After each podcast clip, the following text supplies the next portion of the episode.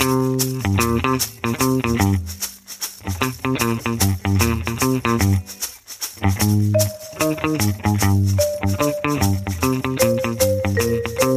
heute schon morgen wäre.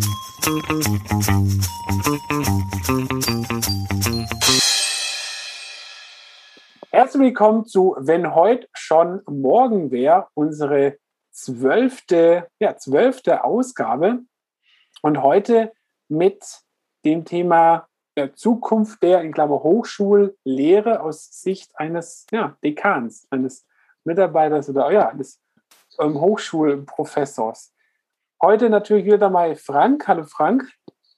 Genau, und ich nehme einfach mal unseren Gast mit rein. Hallo Herr Kühnle, schön, dass Sie da sind. Das ist das, was uns immer passiert. Wir begrüßen uns immer erstmal zuerst und vergessen unseren Gast dabei. Ähm, schön, dass Sie da sind. Ähm, nehmen Sie es nicht als Affront, sondern als, als herzliches Willkommen. Wir freuen uns sehr, Sie zu haben, so in unserer kleinen Bildungsreihe. Wir hatten zwei Abiturientinnen, wir hatten einen Studenten und jetzt haben wir den Prof. Ähm, sind total neugierig. Genau. Super, dass ich dabei sein darf und vielen Dank für die Einladung. Herr Kühnli, Sie sind, ähm, ja, Sie sind Professor am Center for Advanced Studies der Dualen Hochschule Baden-Württemberg und da Dekan Wirtschaft. Habe ich es richtig ausgesprochen? Sie haben es richtig ausgesprochen und es ist auch ein furchtbar langer, langer Name. Also ich ähm, leite den Fachbereich Wirtschaft am DHBW CAS. Man kann es abkürzen. Wunderbar. Ob Bevor es dadurch besser wird, lasse ich nochmal dahingestellt, aber ähm, die ausgesprochene Variante wäre für mich die, womit ich was anfangen könnte tatsächlich. Aber dann sind wir wieder bei unserem Code und genau, das machen wir später nochmal. Entschuldigung, Christian. Bevor wir Sie jetzt gleich nochmal näher kennenlernen, checken wir uns ein. Sie können gerne mal beginnen, Herr Kühnle. Wie, wie geht es Ihnen heute? Was erwarten Sie von der Sendung? Ja, also mir geht's heute gut. Ich bin heute tatsächlich mal wieder seit anderthalb Wochen im äh, Büro. Ich habe von weiter Ferne auch andere Menschen gesehen. Es gibt sie tatsächlich. Ich habe ganz viele Zeugnisse heute unterschrieben. Deshalb bin ich vor allem auch im Büro. Äh, das muss nämlich tatsächlich noch auf Papier gemacht werden. Was erwarte ich mir von der Sendung? Äh, das eine ist natürlich, dass ich wirklich gespannt bin auf Ihre Fragen, weil ich mich gern über dieses Thema unterhalte, das für mich eher ungewöhnlich war, Agilität und Hochschule, das wird man wahrscheinlich nicht direkt äh, als zweiten Satz gleich in Verbindung bringen. Und zum anderen bin ich von Haus aus ein Medienmann und da finde ich dieses Format des Podcasts einfach super spannend. Super. Frank? Ja, ich bin total neugierig in unserer kleinen Bildungsreihe, das eben schon gesagt. Ähm, schöner Tag ähm, für alle die, die uns ab und an mal hören. Hanna und Frieda haben heute ihre letzte Abi-Klausur geschrieben. Also es ist dann heute eben auch schon so ein bisschen gefeiert worden. Genau, das waren die beiden Abiturientinnen, die vor Ihnen da waren, Herr Kühne, und einfach mal über die Schule berichtet haben, wie es Ihnen so geht. Genau, und insoweit bin ich heute freudig ähm, und meine Erwartung von Ihnen, genau das, was Sie, was Sie auch gerade angedeutet haben, den Zusammenhang zwischen Agilität und, und Hochschule herzustellen, ich glaube, dass das schon elementar sein kann. Da bin ich total neugierig, ob, ob wir da was finden, wo wir darüber sprechen können. Und ich bin eigentlich auch sicher, dass wir da Einflüsse haben, weil letztlich auch die, die Hochschule mit ihren, ich sage jetzt einfach mal diesen Satz mit den verstaubten Talaren, sich ja, glaube ich, in der heutigen Zeit schon auch deutlich verändert hat. Christian, cool. wie ist bei dir? Ja, mir geht es auch sehr gut. Ich freue mich, Herr Gühne, dass Sie heute zu Gast bei uns sind. Ich hatte ja die Ehre, bei Ihnen Student zu sein ein paar Jahre her sogar, aber das war sehr schön. Ich glaube, Mediensysteme hatte ich bei Ihnen und BWL. Und darum freue ich mich total, dass wir uns jetzt auf diese Weise wiedersehen, wiederhören. Bin auch ganz gespannt auf das Thema, diese Kombination zwischen Agilität und ähm, Hochschule und auch vor allem Ihre Sicht als Dekan, als jemand, der ja Bildung machen kann, sie, sie, sie macht, sie plant. Und da bin ich wirklich total interessiert drin. Herr Kühnle, wir nehmen uns jetzt mal kurz Zeit, Sie auch mal kennenzulernen und stellen da immer so die drei Fragen. Was, was haben Sie eigentlich mal gelernt? Dann, ähm, was machen Sie heute und was ist so dazwischen passiert? Also hört sich jetzt ein bisschen blöd an, aber als Sie mich gefragt haben, was habe ich mal gelernt, dachte ich mir, normalerweise würde ich jetzt sagen, nach dem Abitur habe ich Journalist gelernt. Ich habe als Tageszeitungsredakteur oder als Volontär des Tageszeitungshandwerk gelernt in der Redaktion. Aber wenn man das ernst nimmt, naja, eigentlich lernt man doch sein ganzes Leben lang. Ja? Und äh, was war mein erstes Lernerlebnis? Da müsste ich wahrscheinlich sehr, sehr lange zurückdenken. Das liegt schon ein paar Jahrzehnte zurück. Ja, aber tatsächlich im klassischen Sinne gelernt habe ich nach dem Abitur, das war Anfang der 1990er Jahre, habe ich äh, Tageszeitungsredakteur gelernt, äh, wollte auch größter lebender Journalist werden in Deutschland, wie das wahrscheinlich jeder Volontär, jede Volontärin damals äh, sich dachte, habe mich dann aber äh, noch für ein Studium entschlossen, habe, ähm, sagen wir mal, Orchidee studiert. Ich habe nämlich äh, Politikwissenschaft, Germanistik und Betriebswirtschaftslehre studiert und mich dann im dritten Semester verliebt. Das hat mein Leben dann in eine neue Bahn gebracht. Ich habe mich in die Kosten- und Leistungsrechnung verliebt und dann habe ich die journalistische Seite verlassen und bin auf die dunkle Seite der Macht gewechselt, nämlich dort, wo es ums Geldverdienen geht. Ich äh, habe dann im Controlling bei einem Medienunternehmen gestartet, äh, bin dann ins allgemeine Management bei einem Tochterunternehmen des Unternehmens gelandet und ähm, bin dann 2008 in die Akademie gegangen, nämlich an die Hochschule der Medien, eine Medienhochschule in Stuttgart und habe dort eine Professur bekommen, habe dann später den Studiengang Medienwirtschaft geleitet und bin jetzt seit einem starken Jahr an der Dualen Hochschule Baden-Württemberg und dort am Center for Advanced Studies. Spannend, vielen Dank. Was, was war Ihre Zeitung oder wo haben Sie gelernt damals? Oh, das darf ich gar nicht laut sagen. Die Zeitung nennt sich, jetzt werden vor allem die Nordlichter äh, laut loslachen, Zollern Alp-Kurier nennt sich die Zeitung. Und Alp mit B wie Boris geschrieben, also eine kleine Lokalzeitung mit damals, glaube ich, 30.000 Auflage. Äh, die Zeitung gibt es aber im Übrigen noch immer heute, ähm, was auch zeigt, vielleicht ist das ja auch, kann auch unser Thema, Hochschule auch sehr alt, Zeitung auch sehr alt. Vielleicht gibt es so bestimmte Themen im Leben von Menschen, die gehören einfach dazu und Information gehört offenbar dazu. Schön. Wie, wie sind Sie damals zur Forschung gekommen, 2008? Warum haben Sie entschieden, rauszugehen aus der Wirtschaft und rein in die Forschung? Ja, das war schon im Studium angelegt und ich glaube, so geht es vielen, die im, ähm, im Studium mal eine Nähe zum Thema Forschung auch kennengelernt haben. Also ich habe äh, ja vorhin so ein bisschen spöttisch gesagt, ich habe mich im dritten Semester in die KLR verliebt, äh, was tatsächlich stimmte. Ich habe meine Liebe zu Zahlen ähm, entdeckt, äh, von der ich gar nicht wusste, dass sie existiert. Aber vor allem auch habe ich dann als studentische Hilfskraft begonnen am Lehrstuhl, am Lehrstuhl Controlling in dem Fall von Peter Horvath, meinem, man so möchte, akademischen Lehrer oder Vater. Und insofern war für mich Wissenschaft, Universität und Forschung immer auch etwas, was mich super gereizt hat, was mir Spaß gemacht hat, Dinge zu entdecken. Äh, vielleicht ist das sogar eine Verbindung aus Journalismus und Wissenschaft, nämlich in beiden Feldern brauchen Sie vor allem Neugier. Und Sie dürfen wahnsinnig neugierig sein. Sie arbeiten mit unterschiedlichen Methoden, aber am Ende geht es immer um das Entdecken von neuen Dingen. Und äh, das fand ich von jeher spannend. Deshalb habe ich mich übrigens auch für eine Promotion entschieden, weil da bin ich dann doch der BWLer. Ähm, weil ich mir dachte, naja, das kann nicht schaden. Vielleicht möchte ich eines Tages in ein paar Jahren doch mal an äh, die Hochschule, möchte zurück in den Wissenschaftsbereich. Und dann ist nicht schlecht, wenn man eine Promotion hat, weil dann kann man sich zumindest mal für eine FH-Professur auch qualifizieren. Steigen wir, so kam es dann. Äh, spannend. Steigen wir gleich in das Thema Forschung mal ein.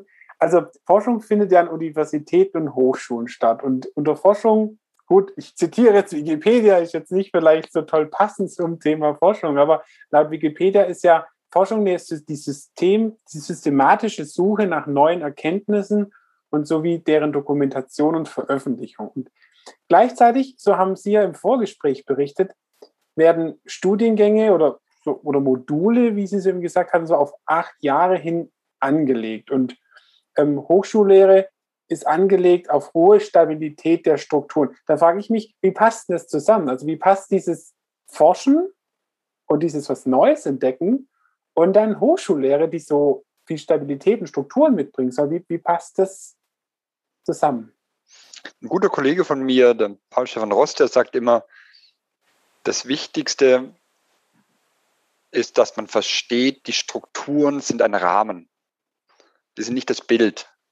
Und ein Rahmen gibt aber auch Halt, dass ich ihn dann mit den mit meinen Bildern ausfüllen kann. Und ähm, ich finde, das ist ein sehr plastisches, sehr plastisches Bild, was er da wählt, also ein Bild im Bild sozusagen, weil man das sich sofort vorstellen kann. Ja, ähm, der Rahmen wäre jetzt für mich in der, in der Wissenschaft, in der Hochschule tatsächlich das so, Wikipedia ist gar nicht so schlecht, muss man sagen, ja, das äh, systematische Suchen nach neuen Erkenntnissen, ähm, da braucht es einfach einen Rahmen dafür. Da braucht es eine klare, da braucht es, um jetzt mal ein anderes Bild zu nehmen, da braucht es Leitplanken. Aber was ich innerhalb dieser Leitplanken mache, ob ich da mit einem Elektromotor fahre oder mit einem Kickboard, das ist am Ende des Tages mir überlassen solange am Ende ich intersubjektiv, nachprüfbar, systematisch Neues entdeckt habe. Und ähm, insofern passt das natürlich schon zusammen, auch wenn es auf den ersten Blick und aufs erste Lesen sich vielleicht wie so eine Art Widerspruch äh, tatsächlich liest. Aber ich glaube, eine Akademie, eine Hochschule tut schon gut, dass es solche verlässlichen, stabilen Rahmen gibt. Bei den Inhalten da muss ich selbstkritisch sein.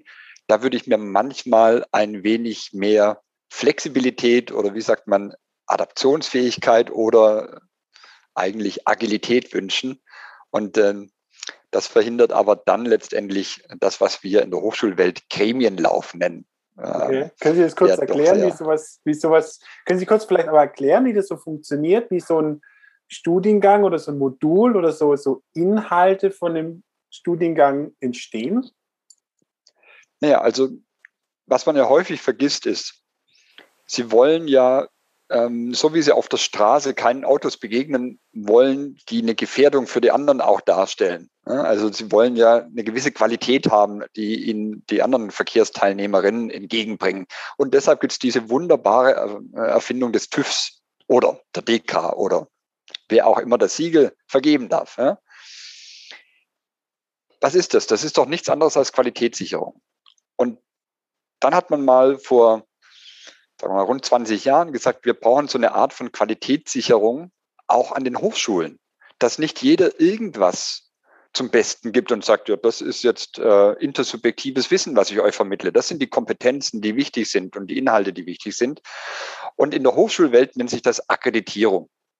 Also man muss zugelassen werden. Früher wurden einzelne Studiengänge zugelassen, und so ein Studiengang besteht letztendlich eigentlich immer aus seinen Lehrveranstaltungen. Das nennt man dann in der akademischen Welt Module. Also hat man in der Akkreditierung geprüft, naja, du als Studiengang, welche Kompetenzen möchtest du vermitteln? Und in welche kleine Pakete verteilst du denn eigentlich deine Kompetenzen? Und das sind dann die Module oder die Lehrveranstaltungen. So, und jetzt ist klar, dass diese einzelnen Module, da muss die Qualität auch irgendwie gesichert werden. Also sagt man sich, naja, dann müssen da aber auch ein paar Leute aus verschiedenen Perspektiven draufschauen. Und diese paar Leute, die sitzen in der Regel in Gremien, in Akkreditierungsgremien, in Fakultätsräten, in einem Senat und alle wollen irgendwie draufschauen. Die machen das nicht, um etwas zu verhindern. Das muss man sich, muss ich mir auch immer wieder vergegenwärtigen. Die wollen mir nichts Böses, ja. Sondern die wollen sicherstellen, dass die Qualität stimmt dass das, was wir als äh, relevante Kompetenz vermitteln wollen und die Art, wie wir diese Kompetenz vermitteln wollen, dass die auch den Ansprüchen an eine akademische Bildung entsprechen. Und da aber viele mitreden und die Qualität sichern wollen, dauert's, ne? weil in der Regel wird sowas natürlich nicht agil gemacht, sondern es wird sequenziell gemacht. Und das nennt sich dann Gremienlauf. Sauber. Danke. Danke für die Erklärung. Und es sind, es sind natürlich unter meinen Aspekten so, so wahnsinnig viele Vorlagen da drin, halt reinzufragen. Also, weil Sie haben gerade auf die wunderbarste Art und Weise natürlich die Kontrollinstanzen erklärt, die alle darauf auf die Qualitätssicherung schauen. Und ich gucke jetzt nochmal auf die Menschen, die es nachher, also um deren Qualität es ja irgendwie auch geht. Also auf der einen Seite haben wir Forschung, also ihre Neugier, das habe ich sowas von verstanden, wie neugierig sie sind zu forschen. Und auf der anderen Seite haben wir Studenten, die dann ja da, da durchlaufen, durch diesen Weg oder ihren Weg nehmen. Und sie sprechen von diesen Kompetenzen. Und ich frage jetzt einmal ketzerisch rein, ist es nicht doch am Ende wieder auch ganz viel Wissen, um das es geht und nicht die Kompetenz? Ich würde mir so sehr wünschen, dass, dass, wir, dass wir unsere Bildung so viel mehr kompetenzorientiert ausrichten würden und weggehen von dieser reinen Wissensvermittlung. Ich sage einen Satz dazu. Unser Student, den wir irgendwann hier hatten, den haben wir das ja auch gefragt. Naja, also letztlich für meine Prüfung zu lernen, ganz ehrlich, das war maximal, wenn wir in dieser agilen Welt denken, maximal schwierig. Also komplex war das nicht. Ähm, und damit einfach auch keine Eintrittskarte für eben diesen agilen Gedanken gefunden hat. Hm, ja, das ist ein Thema, da könnte man wahrscheinlich einen eigenen Blog drüber machen und äh, ein eigenes Podcast, eine eigene Podcast-Reihe machen, weil im Kern sprechen sie natürlich schon eigentlich das Herz, sie sprechen eigentlich die, die Herz und Lunge einer Hochschule damit an. Ja. Hm. Ihr Punkt war ja der zu sagen, also jetzt seid doch mal ehrlich, äh, vermittelt ihr nicht bloß Fachwissen an einer Hochschule? Und natürlich würden das alle Kolleginnen und Kollegen ablehnen und abstreiten. Ich im Übrigen auch, und zwar ganz vehement, weil in jeder Modulbeschreibung wir äh, nach bestimmten äh, Kompetenzmodellen die Module beschreiben. Also wir sagen, na, da wird Fachkompetenz, da wird aber auch äh, personale und soziale Kompetenz, da wird übergreifende Handlungskompetenz äh, vermittelt, da wird Methodenkompetenz vermittelt. Und das passiert in jedem Modul und das steht hier schwarz auf weiß. Und dann sprechen Sie mit Studierenden und dann sagen die Studierenden, ja, aber was sind jetzt klausurrelevant? Und dann fragen Sie die Lehrenden, ja, aber wie versteht ihr das, das mit dieser Kompetenz? Und dann sagen die, naja gut, also guck mal, das ist meine Gliederung für die Veranstaltung. Und dann sind wir natürlich schon wieder weg aus dieser Kompetenzdenke. Und hm. warum ist das so? Und ich denke da wirklich oft drüber nach. Es ist halt auch abstrakt, wenn wir über Kompetenz reden. Es ist aber relativ konkret, wenn wir über eine Gliederung reden, wie in einem Buch, wie in einem Lehrbuch. Und dann kann ich sagen, Kapitel 2 und dort die Abschnitte 2.1 bis 2.4. So kann man, ich meine, wir lieben ja alle Strukturierung. Und Strukturierung ist ja auch Komplexitätsreduktion. Das macht das Leben ja auch einfacher. Und plötzlich ist sowas diffuses oder abstraktes wie Agilität wird plötzlich vermittelt mir den Anschein durch die Strukturierung, jetzt kann ich es greifen, jetzt habe ich es begriffen. Und jetzt versuche ich aber doch wieder die Schleife zu Ihnen zu bekommen.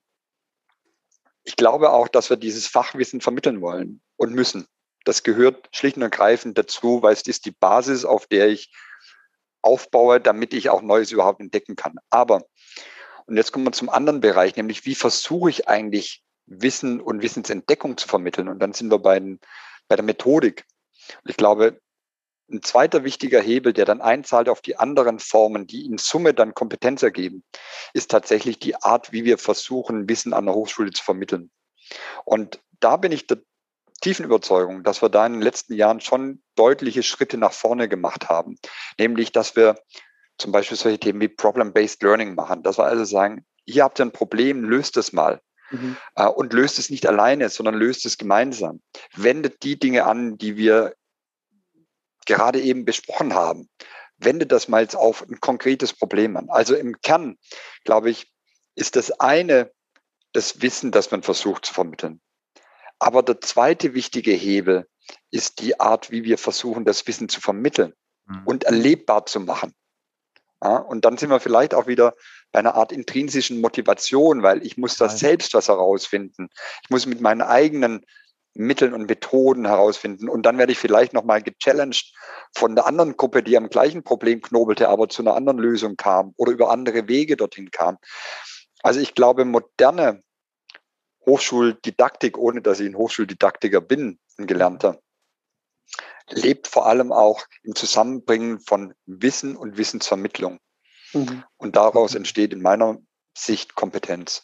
Ja, Sie sprechen mir aus dem Herzen. Und genau das ist es auch. Und, und trotzdem haben Sie diesen einen spannenden, dieses eine spannende Wort oder fast ist es ein Satz gesagt. Was ist denn klausurrelevant?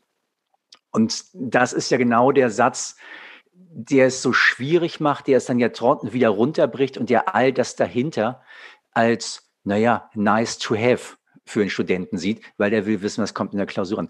Wenn wir da aber mal auf den Blick gucken, kann da Hochschullehre, wo, wo ist der Hebel? Sie haben es eben schon ein Stück weit beschrieben, aber wenn wir da jetzt einfach schon mal ein Stück weit in die Zukunft gucken, was ist da vielleicht noch der interessantere Hebel, um davon wegzukommen, dass es nachher wieder auf diesen einen Satz, was ist, jetzt sag mir doch bitte mal, was ist denn von dem ganzen Kram, den ich hier gemacht habe, was ist, was kommt denn an der Klausur dran? Also was muss ich dann davon bringen, dass du mir sagst, ich kann's? Ähm, weil wenn wir den Satz los sind, dann sind wir plötzlich wieder in der Forschung und dann sind wir plötzlich wieder im freien Denken, was natürlich wissensbasiert stattfinden muss. Bin ich völlig bei Ihnen. Vor kurzem habe ich einen Vortrag von einer Leseforscherin äh, gehört und die hat gesagt, wissen Sie, ich mache so viele Jahre schon Leseforschung. Und wenn ich gefragt werde, ja, was, wie lerne ich denn Lesen am besten? Dann sage ich, Lesen lernt man am allerwirksamsten, indem man liest. Und wenn Sie den Satz, was ist klausurrelevant, nicht mehr in Ihrem Seminar hören wollen, dann gebe ich wiederum die Empfehlung, dann machen Sie einfach keine Klausur. Was möchte ich damit sagen? Ja, dann suchen Sie andere Arten der Prüfungsformen. Also wenn Sie die Leistung und die Leistungsfähigkeit messen wollen, und Sie wollen ja eigentlich nicht die Leistungsfähigkeit messen, sondern Sie wollen sehen, hat der die Kompetenz erworben oder die die Studentin, der Student, dann müssen wir vielleicht in Zukunft auch stärker über, wir nennen das immer so schön, alternative Prüfungsformen äh, nachdenken. Und jetzt habe ich darüber natürlich ganz, ganz naturgemäß und berufsgemäß ähm, ganz, ganz viele Diskussionen mit meinen Kolleginnen und Kollegen, weil es sicher noch viele gibt und die auch gute Argumente haben, die sagen, ja, aber so eine Klausur ist ein effektiver und effizienter Instrument, um Wissenserwerb zu überprüfen. Und bis zu einem gewissen Grad bin ich da auch dabei und sage, ja, ich kann in einer Klausur sowohl Wissen überprüfen, ich kann Transfer überprüfen, ähm, ich kann vielleicht sogar Abstraktionsvermögen überprüfen. Aber was überprüfe ich dann? Ich überprüfe letztendlich, stimmt die Basis.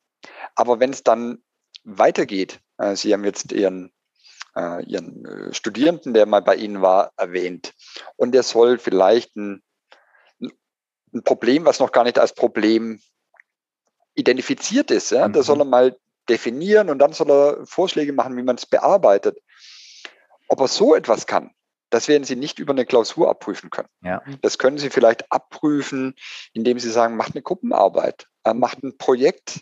Ähm, vielleicht wollen Sie auch gar nicht das Ergebnis abprüfen, sondern sie wollen sehen, hat er einen Lernweg hinter sich gebracht in einem Semester. Und dann sagen sie ihm, zeig mir doch mal dein, äh, dein Portfolio für ein Lerntagebuch. Also ich glaube, das nennt sich jetzt bei uns im Fachjargon ähm, kompetenzorientiertes Prüfen. Ja, ähm, und das hört sich furchterregend staubig an, aber ich glaube, da steckt extrem viel Kraft in der Idee drin. Ja. Haben, Sie da, haben Sie da konkrete Beispiele irgendwie, was das für so neue Formen gibt?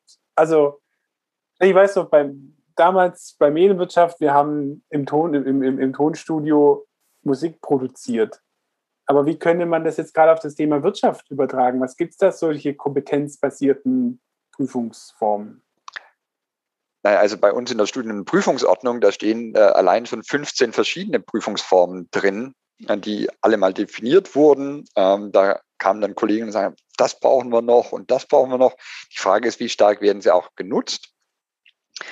Ähm, ich persönlich bin zum Beispiel ein großer Anhänger, ich habe es gerade schon erwähnt, Portfolio. Äh, Portfolio-Prüfungen werden gemeinhin definiert als Prüfungen, die nicht das Lernergebnis, sondern den Lernweg dokumentieren wollen und vor allem ähm, reflektive Elemente in, äh, im Lernen ähm, abbilden wollen, beziehungsweise eigentlich stimulieren wollen, dass sich Menschen Gedanken machen, ja, was habe ich denn daraus jetzt eigentlich gelernt äh, aus, der, aus dem Fachbeitrag, den ich da lesen musste.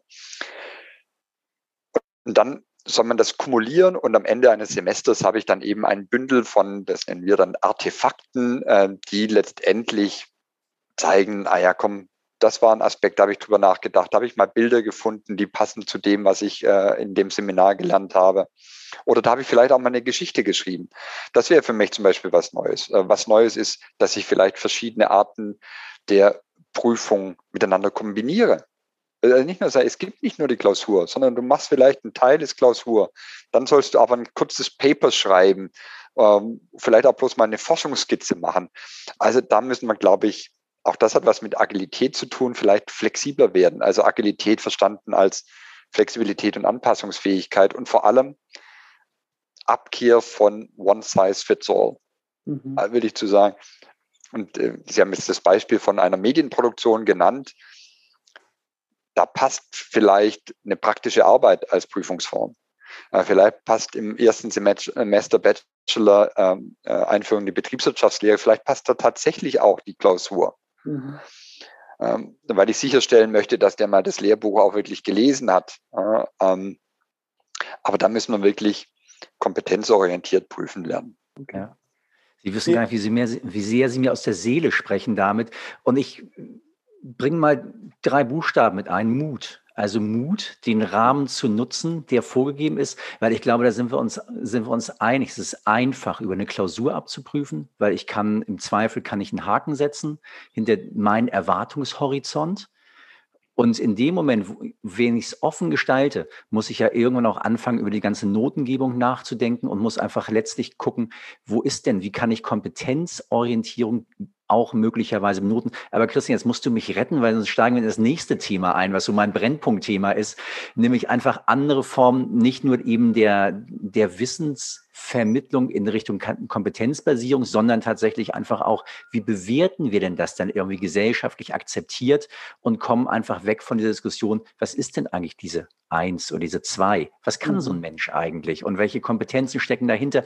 Und genau, und dann sind wir wirklich in der Podcast-Reihe, wenn wir das Thema jetzt zusammen aufmachen, weil ich habe das Gefühl, da könnten wir beide uns gerade irgendwie richtig gut zusammen austauschen. Christian, also rette uns bitte. Genau, was, ähm, was, da ja, was da jetzt ganz gut passt zu dem, was du gerade sagst, mit, mit Noten, was wir, Herr Kühne, was Sie im Vorgespräch bis so genannt hat, was ich sehr spannend fand, war das Thema Flexibilisierung der Hochschullehre.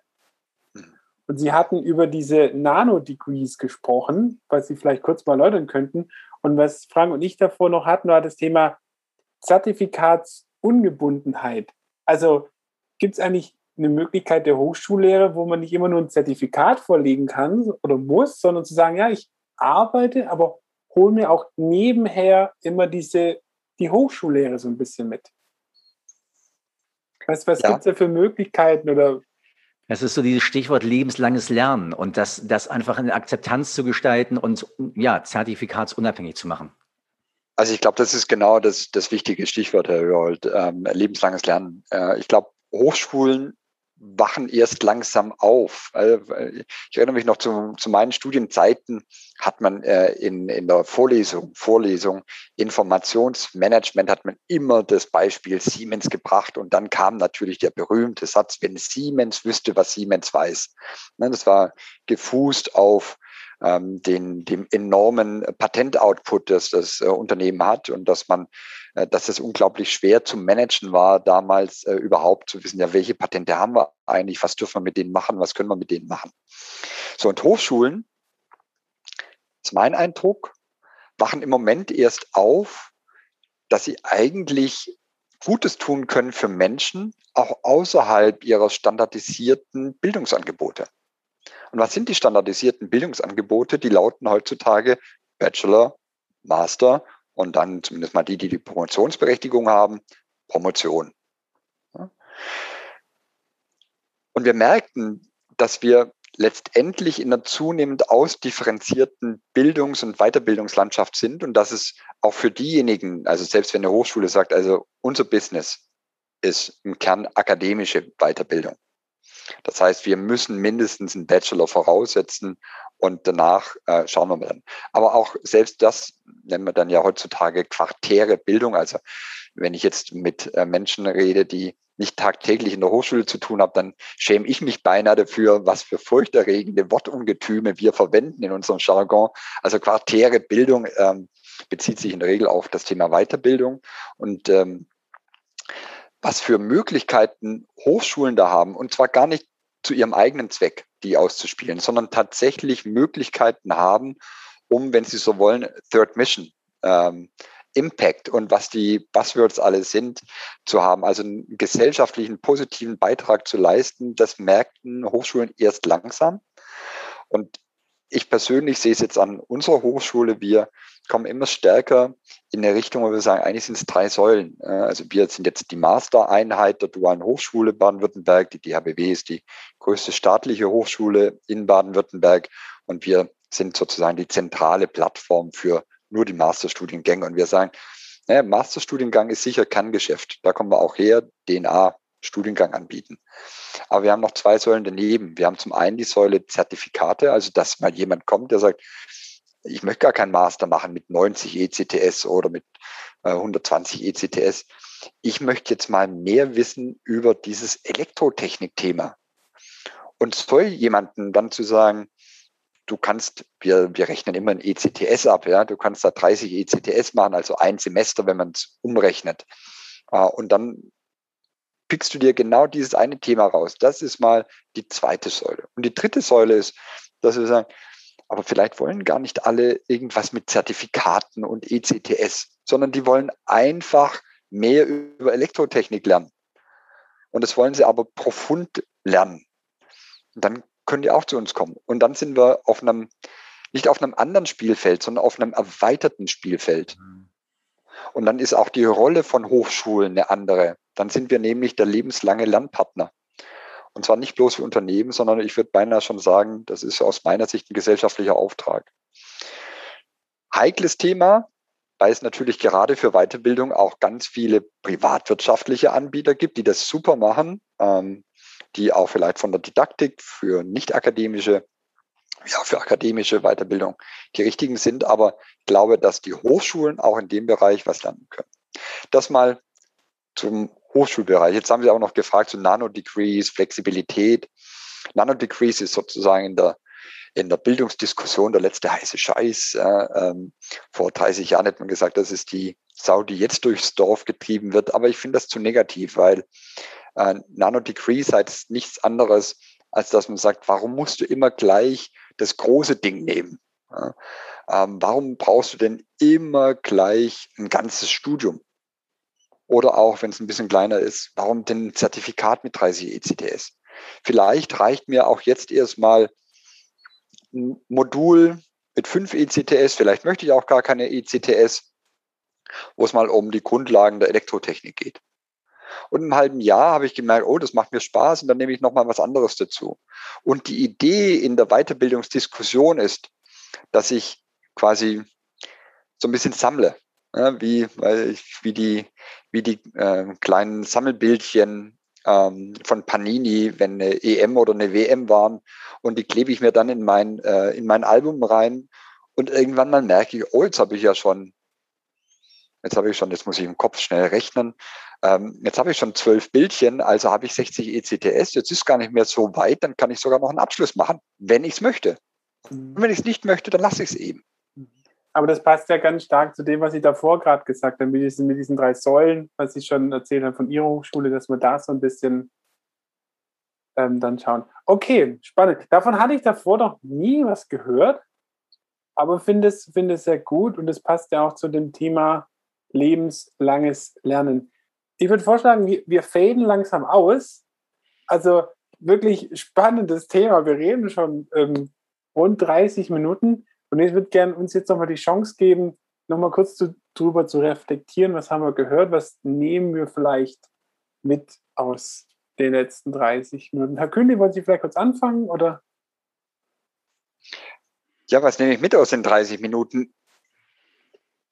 Ich nehme mit, dass das Thema Bildung offenbar eins ist, was nicht nur Menschen, die im Hochschulwesen tätig sind, interessiert, mhm. sondern dass es ein Thema ist, was uns alle offenbar nicht nur angeht, sondern auch, ich möchte beinahe sagen, elektrisiert ja. in gewisser Weise.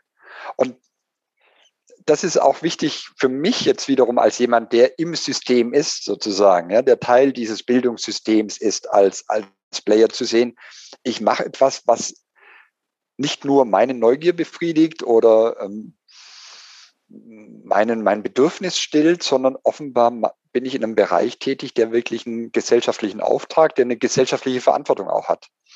Und ich merke auch, dass wir manchmal zu sehr untereinander nur reden. Und dass es vielleicht an der einen oder anderen Stelle wichtig wäre, dass eben das, was im Schulbereich passiert, nämlich ein Diskurs, der über die Grenzen der Schule hinausgeht, nämlich mit den Eltern, mit denen, die vielleicht auch gar keine Kinder haben, aber trotzdem eine Meinung zur Schulbildung haben. Diesen Diskurs sind Hochschulen gar nicht ausgesetzt. Hochschulen sind im Kern, wenn man mal ehrlich ist, schon sehr siloartige Wesen.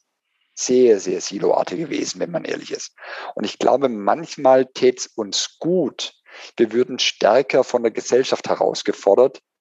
Und äh, das fand ich in den letzten 30 Minuten im Kern eigentlich das, das Allerspannendste. Ich habe vor einem, Entschuldigung, jetzt rede ich schon viel zu lange. alles gut, alles gut. Vor, vor anderthalb Jahren, zwei Jahren ähm, gab es eine Stiftung, die, man darf sogar sagen, die Robert Bosch Stiftung, die hat, glaube ich, so ein ganz ähnliches Thema identifiziert und gesagt, wir wollen mal Hochschulen und normale Bürgerinnen und Bürger in Anführungszeichen normal. Ja, also ich meine, auch Hochschullehrerinnen sind normale Menschen, aber wir wollen die mal miteinander ins Gespräch bringen. Und das war ein super Format. Und das bräuchten wir eigentlich viel, viel stärker. Und äh, insofern subsumiere ich unser Gespräch genau auch unter dem Punkt, nämlich zu sagen, wir haben auch einen Auftrag als Hochschulen, stärker nach außen zu gehen und in die Diskussion zu kommen, was erwartet ihr eigentlich von uns? Äh, woran stört ihr euch im Moment? Und vielleicht auch stärker zu kommunizieren, was wir als Hochschulen können. Super. Vielen Dank. Sehr interessant. Frank, magst du? Ja, danke. Es ist, ähm, ach, ich fühle mich fast beseelt. Ähm, also es ist so ein bisschen, ähm, nein, was, was, was nehme ich mit? Also ich nehme mit einfach ja, wir müssen raus aus unseren Silos, aus letztlich auch aus unseren Denkblasen, in denen wir uns aufhalten. Wir müssen raus aus den, aus den Hypothesen, die wir übereinander bilden. Das nehme ich nochmal ganz deutlich mit. Und ja, es braucht eben halt diesen Mut auf allen Seiten aufeinander zuzugehen. Und es braucht aber auch den Mut, intern, und das habe ich eben auch, das ist auch ein ganz schöner Satz, wir haben 15 verschiedene Formen der Prüfungsmöglichkeiten bei uns verankert. Wir müssen sie nur nutzen. Ähm, und das ist, das finde ich wunderbar. Und das ist eben genau der Mut, den es braucht, wegzugehen von dem Einfachmittel der Klausur. Ähm, das habe ich eben schon gesagt.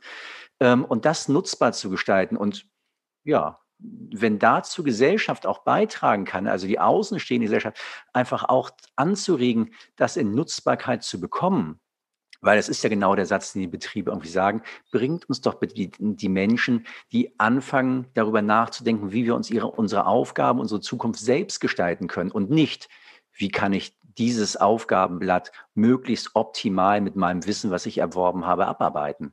Dahin zu kommen, ja, wenn dazu diese Diskussion ein Stück weit beiträgt, ähm, dann finde ich es großartig und ich hätte, genau, danke Christian. Ähm, das hätte noch lange so weitergehen können. Ich habe noch ganz viele Fragen. Also es ist fast damit verbunden. Kommen Sie auch noch mal.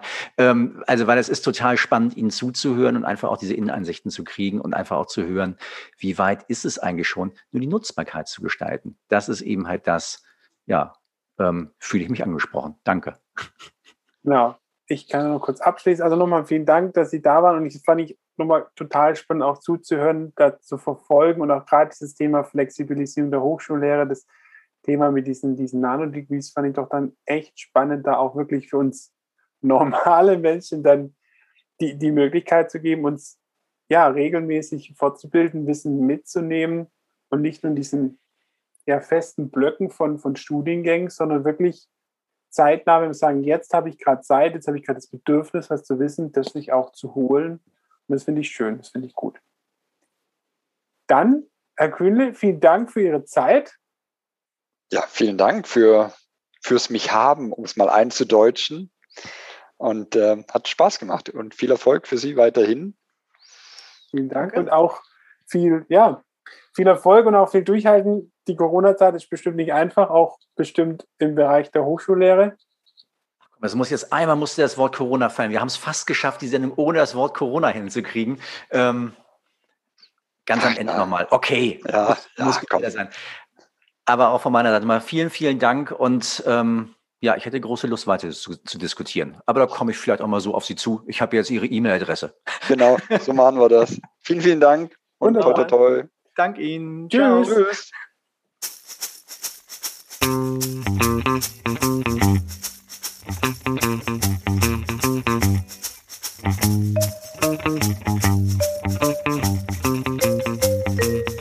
Wenn heute schon morgen wäre.